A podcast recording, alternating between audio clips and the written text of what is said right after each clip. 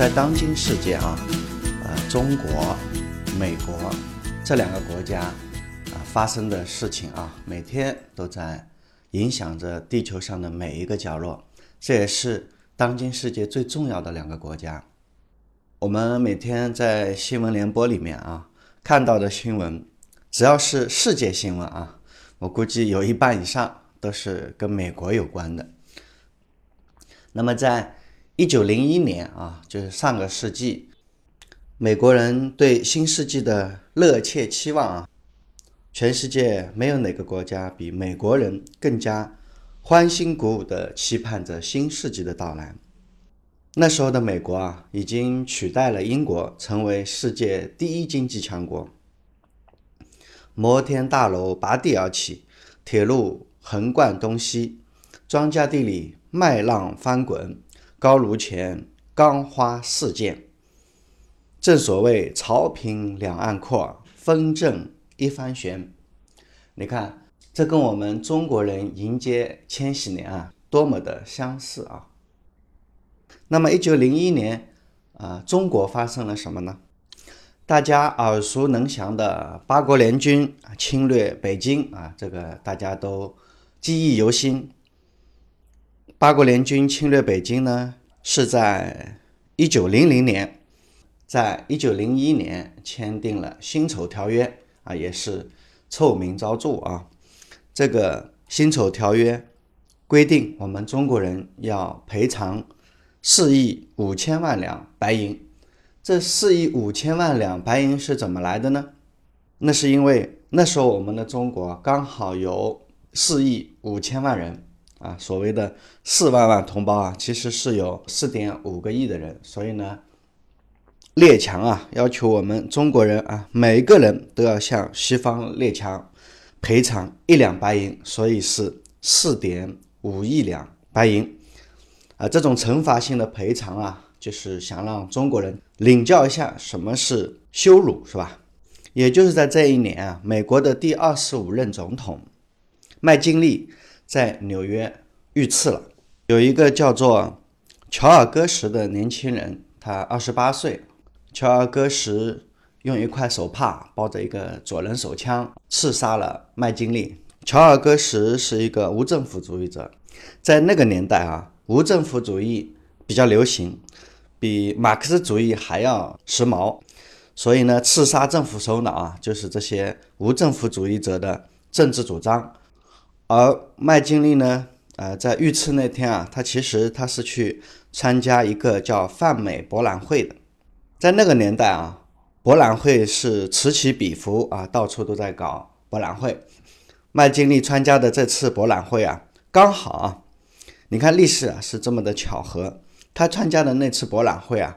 就是在那次我们中国的有一个国酒啊，茅台酒，在那次博览会上。获得了金奖啊，就是巴拿马金奖。现在所有的爱喝酒的中国人都知道。而美国总统麦金利呢，他是一个温和的共和党人。在麦金利生前啊，他一直在调停一件事儿，就是他认为啊，我们辛丑条约中国人赔偿的钱太多了，其实不需要那么多钱，赔偿的数目啊有些不太厚道。所以，我们这位啊非常热心的美国总统。其实他生前啊一直都在努力的啊斡旋啊，希望把这个赔偿的数目减少一点。而且啊，实际上美国人后来虽然没有减少这个赔偿的数额，所以呢，美国人啊用这笔钱啊建立了留美青年预备学校，也就是现在清华大学的前身啊，就是这个留美青年预备学校。麦金利被刺杀以后呢？啊，一个著名的美国总统叫罗斯福，啊，他是美国的当时的副总统，所以他呢从外地啊匆匆赶往布法罗，就任美利坚合众国的新一任总统。这是美国的一种政治体制啊。当现任的总统啊如果忽然在职的时候离世，那么副总统就可以上任美国总统。你看这个罗斯福总统其实非常的有名哈。在美国拉什莫尔山国家纪念公园，也就是我们耳熟能详的美国总统山啊，这个总统山上雕的那个美国总统像啊，一共有四位，这四位美国总统，其中有两位是华盛顿和杰斐逊，是美国的开创者啊，还有一位林肯，林肯是南北战争的领导者。那另外一位就是这位罗斯福总统，我们把他叫老罗斯福。你看啊，这个罗斯福总统在美国人的心目中啊是多么的重要啊！在一九零一年，《纽约时报》有一个非常小的一块豆腐干那么大小的一个篇幅，发表了一个八卦消息啊。纽约州特洛伊五月九号讯，在纽约州特洛伊，著名的啤酒商人小塞缪尔·波尔顿的尸体，在他自己的一个热啤酒桶里面被人发现了。波尔顿先生呢，此前啊刚刚驾车旅行归来，并且和朋友做了愉快的交谈。中午的时候，有人却在那个冒着热气的他们家自己的啤酒桶里面发现了他的帽子，随后呢又发现了他的尸体。人们还在啤酒桶附近发现了他的外套啊、手表啊。人们普遍认为这是一个自杀事件。如果没有下面那句话的话啊，这样的社会新闻不大可能登到这个财经大报的版面上去的。这篇报道的最后一句是这么说的：据说波尔顿最近在股票上损失惨重。让波尔顿先生在自己心爱的啤酒桶里结束生命的原因啊是什么呢？原因就是他在北太平洋铁路股票上的卖空行为。他在股票上损失非常的惨重，导致他自杀了。迈入新世纪的美国人呢，正在经历着一场史无前例的股灾。直到现在哈，对很多中国人而言，卖空只是一种传说中的资本游戏。但是在二十世纪的第一个年头里面，普通的美国老百姓就已经在开始啊尝试这种危险的游戏。什么叫做卖空呢？老裴跟大家解释一下啊。当投资者看空啊某一只股票的时候，只要交一定数量的租金，就可以从经纪人，我们现在啊管那个经纪人叫做券商，从券商那里呢借到一个股票卖出去啊，就是他本来不拥有这个股票，但是他可以跟经纪人、跟券商借一只股票把它卖出去，等到股票价格下跌到一定程度的时候呢，再买进来，他只要把当时借经纪人的股票还给他。就行了嘛，剩下的钱呢，就是他的获利嘛，他赚的钱。比如说，你每股十块的价格租某一只股票一万股，在规定的交割时间，股票跌到的六块钱，嗯，而你当时呢，就是以六万块钱买的这只股票，你现在呢就赚了四万块钱啊！不知道大家听明白没有啊？当然了，如果你非常倒霉啊，你在规定的时间啊，你当时十万块钱买的股票，现在不但没有。跌，而是涨价了，那你呢就得用现在的那个价格从券商那里把它这个股票再买回来，还给经纪人。你那时候是以啊十万块钱的价格买的借的这个股票，你现在变成十二万了，你就得还给经纪人十二万嘛。所以这个呢就叫做股票中的叫卖空啊。带我做一个简单的科普啊。在一九零一年五月十号，《纽约时报》的头版头条说的是，华尔街市场发生了史无前例的大恐慌，无数的财产付诸东流。这使得华尔街过去几个月来一直沐浴在繁荣昌盛的阳光中的华尔街，昨晚收市的时候沉浸在沮丧中。所有的在股市中的美国人几乎都损失惨重。几乎所有的美国人，哈，男女老少，很多人都经不起诱惑，掉入了投机的漩涡之中。他们本来以为啊，可以凭借炒股票一夜致富，啊，你看这个《纽约时报》的这段描述，哈，其实你看原封不动的用在当下的中国啊，只要换一下国名，换一下地名，啊，同样的段话一样可以适用。历史总是啊惊人的相似，它不停的在演绎人们的贪婪。和罪恶。一九零一年以后的中国，啊，中国经历了大清王朝啊，它最后的时刻，非常的衰落啊，特别是在政治体制上。虽然其实那时候的中国经济还是非常不错的啊，大清王朝经过它的洋务运动啊，它的高速发展，呃，中国的经济其实是不错的啊。但是在其他领域啊，军事、政治、文化、科技，几乎都是不太尽如人意。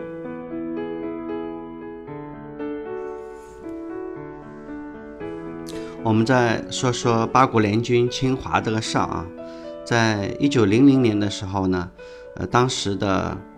八个国家是哪八个国家呢？是英国、法国、美国、德国、日本、意大利、俄国，还有奥匈帝国，这组成的八国联军，以保护使馆的名义进犯北京。呃，这两个军队到底是一个什么情况呢？我们为什么打不过他们呢？要知道，中国的总兵力要十一万人，而我们八国联军呢，号称是五万人，实际上只有两万人。这八国联军里面啊，人数最多的是日军，呃，差不多一半，其余的啊，什么俄国有四千人啊，英国有三千个，美军有两千。剩下的法国呀、德国呀，啊，还有意大利啊、奥匈帝国啊，他们加在一起啊，可能也就千把人吧。嗯，他们明显都是打酱油的，不是来打仗的。而且八国联军侵华的时候，我们的武器装备也是非常不错的啊。如果说在鸦片战争之初啊，我们中国的军队基本上清军都是冷兵器，无法阻挡英国军队的坚船利炮。还是情有可原的话啊，但是在十九世纪中期，我们清朝经过洋务运动，已经引进了一批非常先进的西方军事装备，特别是在一八九四年甲午战争失败之后，我们中国其实是有一支新式的军队的啊，清军啊，在武器装备面前啊，其实一点不输给八国联军的。比如说，八国联军进犯北京的时候，他是从天津打过来的嘛。清军早在天津的大鼓炮台设置了是德国克虏伯公司制造的堡垒炮，还配备了四门德国制造的鱼雷舰。堡垒炮加鱼雷舰，将天津大鼓炮台防守，按道理是固若金汤嘛。呃，可是事实情况呢，呃，是相反的。清朝军队啊，不但在人数上占有绝对的优势，而且在武器装备上和八国联军实际上是不相上下的。何况我们还有主场作战的优势嘛？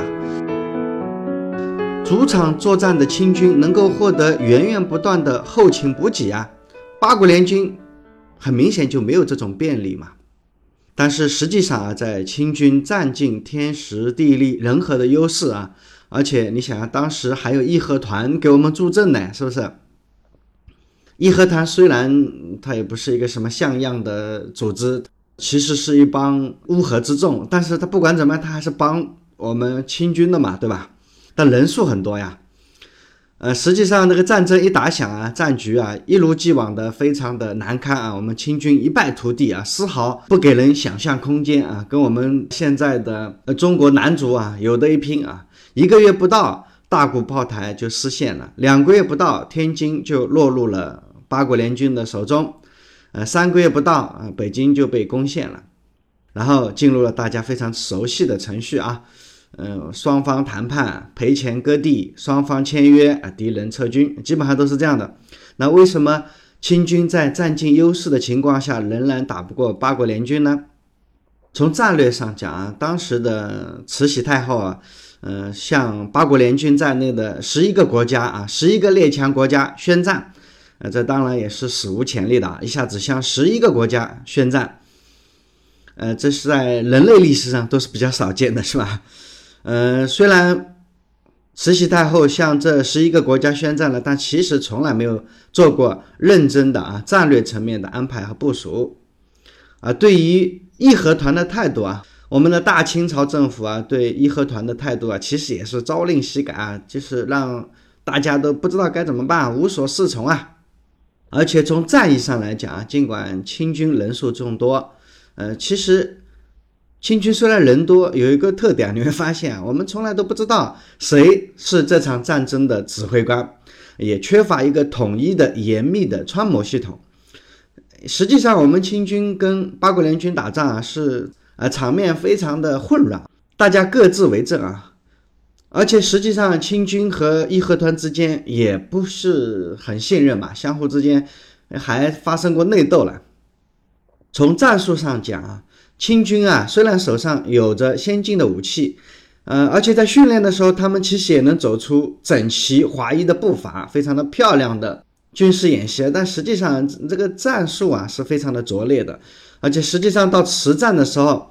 当然就免不了被动挨打嘛，只能依靠勇敢的精神啊，顽强奋斗啊。但是这个顽强奋斗啊，这没有得到统一的战略的战术的部署。总而言之啊。清朝的军队啊，除了武器装备是现代的，其实啊，它的军事理念啊、指挥系统啊，还是停留在冷兵器时代啊。这样的军队出现失败，也是不是什么咄咄逼人的怪事嘛？你看，整个中国的清朝的军队和那个时候的整个中国的状态其实是一样的。整个大清朝啊，呃，在十九世纪末、二十世纪初。除了在，呃，洋务运动上获得的不少啊经济上的成就之外，其实其他的都一塌糊涂嘛。其实，在那个时候啊，据说当八国联军攻打中国的时候，不但清政府啊没有组织起来有效的抵抗，而且在八国联军啊攻城的时候，呃，居然还有中国人。呃，中国的老百姓还帮助八国联军啊扶梯子啊，这个你看，呃，当时的中国的清朝政府啊，我们老百姓其实是不太喜欢他的啊，我们是非常痛恨这样的一个封建王朝，而且我们的清军中间还有大量的人在吸食鸦片。这些吸食鸦片的清朝军队啊，常常啊有空没空还跑到老百姓家里面去抢东西，抢完东西继续购买鸦片。你说这样的政府和军队啊，其实离开了人民的支持和保护，怎么能打败八国联军呢？其实中国清朝晚期的洋务运动啊，对中国的历史啊是非常重要的一个参考。在一八六一年的时候，洋务运动就已经开始了。整个洋务运动从一八六一年到一八九四年啊，一八九四年中日甲午战争再次爆发，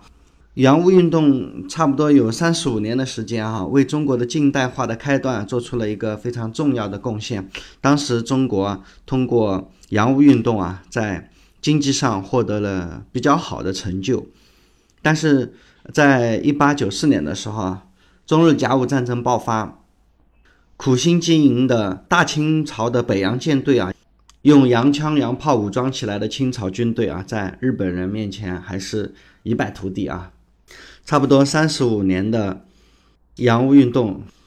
那除了在经济上面啊，基本上全面的失败啊。所以，呃，那时候啊，一九零一年的中国啊，当时大概就是这么一个情况。啊，十年以后，大清王朝在。辛亥革命的啊阵阵枪炮声中，终于退出了历史舞台。此后呢，中国又经历了啊军阀混战，经历了日本人的侵略，直到一九四九年啊，中国在中国共产党的领导下重新走上了统一之路啊，然后又经历了三年自然灾害啊，经过了朝鲜战争啊、越南战争啊。然后又经过了文化大革命，是吧？整个中国哈，直到呃一九七八年以后，中国才开始真正的又恢复了呃经济建设。啊，那整个上个世纪的中国啊，是一个跌宕起伏、非常曲折的一百年。而美国呢，自从经历了一九零一年的股灾之后，美国的经济啊，经过一战、二战啊，这是美国最美好的一百年。这两个国家在经历了一九零一年啊，分别走向了完全不同的道路。这两个国家在经历了各自的一九零一年，分别走向了完全不同的两条路。老裴在重温一九零一那段历史的时候啊，觉得那一年啊，真的是一个奇妙的时刻。历史啊，总是不停的在反复的演绎，有无数的玄妙，在我们温故历史的时候，总是让我们觉得啊，有一种非常奇妙的